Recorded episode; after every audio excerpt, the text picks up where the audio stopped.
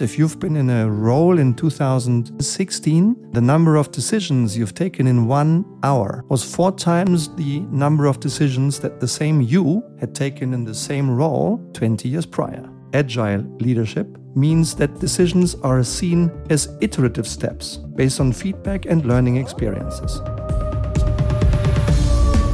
Hello, dear leader of the pack, dear Leitwolf, and thank you for investing some of your precious time today again into developing yourself and the people around you into the strongest leaders they can be.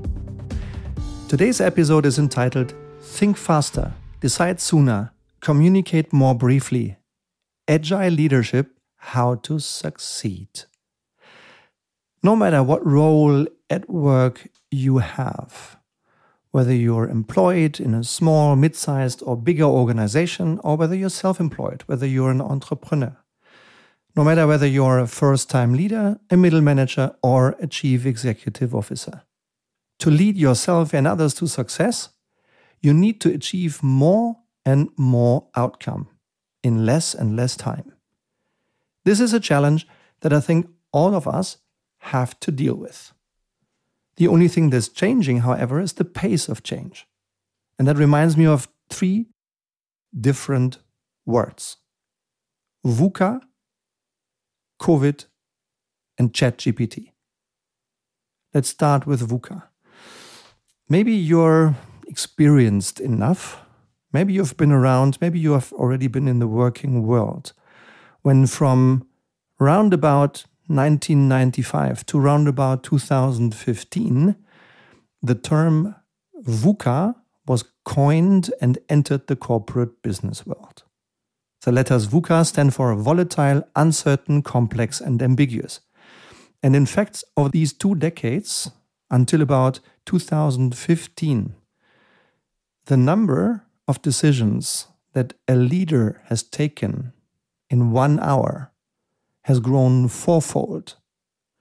So if you've been around, if you've been in a role in 2015 16, then the number of decisions you've taken in one hour was four times the number of decisions that the same you had taken in the same role 20 years prior.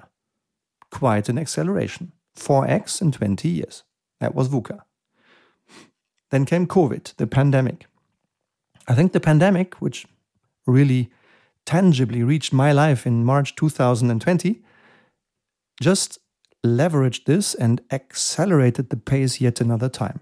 Because all of a sudden, mankind learned how to adjust to necessity, how to change things within days that without the pandemic might have been inconceivable for years and decades. We were able to change because we had to. We were able to change and save companies by working virtually because there was no alternative. So it's amazing for me to see how COVID has changed the pace of change also by us humans adapting to it. I think if it was a 4x in 20 years with VUCA, it was probably at least a 10x in two or three years behind the pandemic. And then came ChatGPT. ChatGPT entered my life several months ago, uh, just after it had been launched by OpenAI in November 2022. And I do perceive lots of potential also some risks that we definitely have to take care of and deal with very consciously. But one thing's for sure I have used it, and it probably saves me two to three hours of research work each and every year. And I've just seen some quite spectacular and impressive use cases. Again, we, we have to use it carefully and we have to use it in a considered way. But to me, again, ChatGPT will just exponentially increase the pace of change yet one more time. And in this world, we have to think faster, decide earlier, communicate more briefly. For me, contemporary leadership has two parts leading and contemporary. Leading to me means achieving sustainably excellent business and people development results by helping others do the right thing. Contemporary means to me thinking quickly, deciding early, communicating briefly, and helping others do the same. But how? Four tips for you. One, think fast, focus on the essential. While in the last century, the mindset has often been do not make a mistake. The mindset today is better fast than perfect, or better done than perfect. I think it also changed from an 80 20 to a 98 2 mentality. When I look at the most successful leaders and entrepreneurs around me, they are smart, quick, efficient, and courageous. They apply a mindset that has changed. Yeah? And I have changed mine, and I'm still on the way of improving this as a result of reading a book that I can highly recommend if you haven't read it yet. This book is called Essentialism, written by a young New Yorker. I think it's a stunning book, Essentialism from Greg McKeown. And it's all about two different mindsets. One, the mindset of an undisciplined optimization of everything to a disciplined optimization of the few things that are essential. It's about doing less, but better. If you like this, read the book. I love it.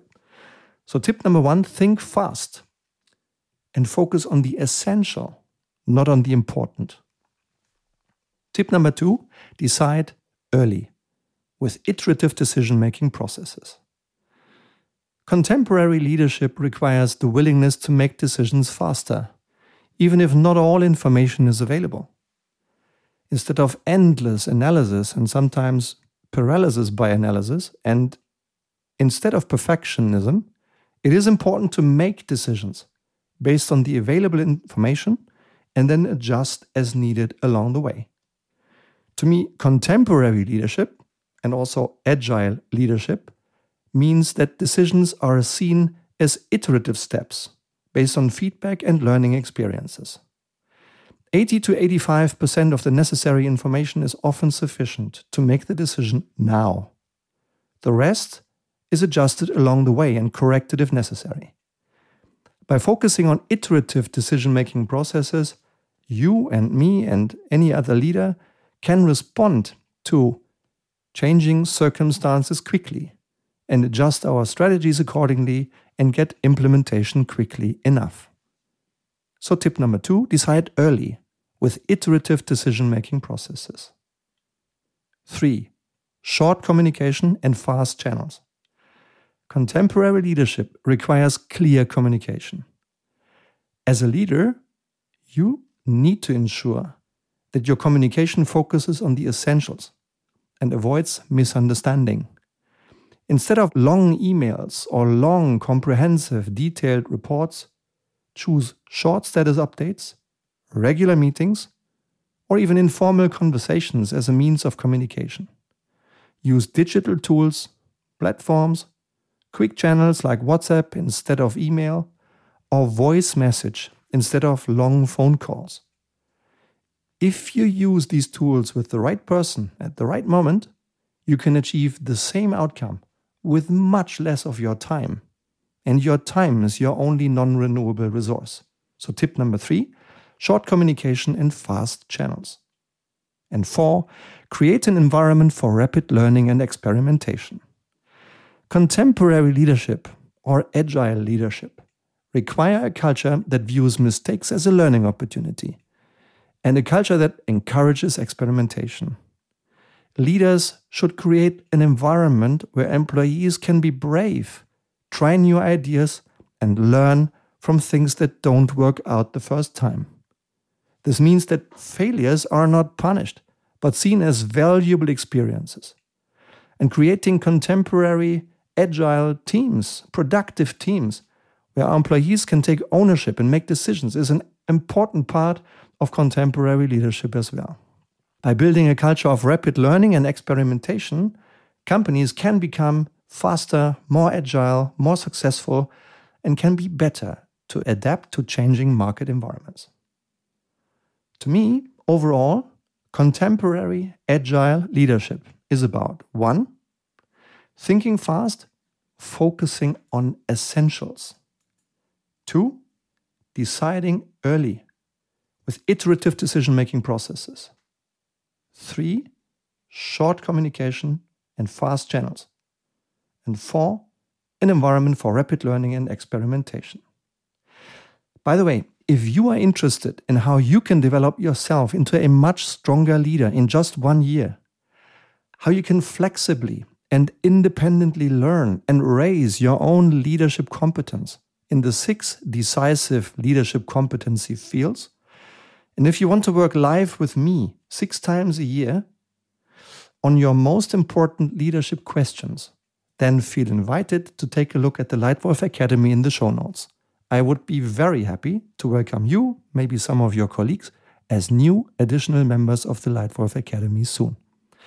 And if you'd like more input on how to lead in a contemporary manner, how to think faster, decide sooner, communicate more briefly, then I recommend Leitwolf podcast number 305, Jan 2023, Making Difficult Decisions Easier in Three Simple Steps. Also, Leitwolf podcast number 284 from September 2022 with a wonderful man. You will love listening to him. Uh, this man impresses me time and time again. His name is Lars Weibel. He has been an ice hockey professional for 21 years, a goalie, and a wonderful, very successful manager now, leading all the national teams of the Swiss Ice Hockey Federation. Podcast is entitled Consistent Focus. And number three, I recommend Leitwolf podcast number 151 from October 20 Talk Less, Ask More. All these episodes are linked in the show notes. And alternatively, you can also enter the search terms on Spotify and search for other podcasts, including the Leitwolf podcast, with the most exciting topics for you once you've clicked on my podcast. That's it for today. I hope you've enjoyed it. I hope you feel that you invested your time wisely. I'm glad you did. I would love to welcome you again very soon here, maybe already next week, for the next version of your Leitwolf podcast. Thank you. Your Stefan.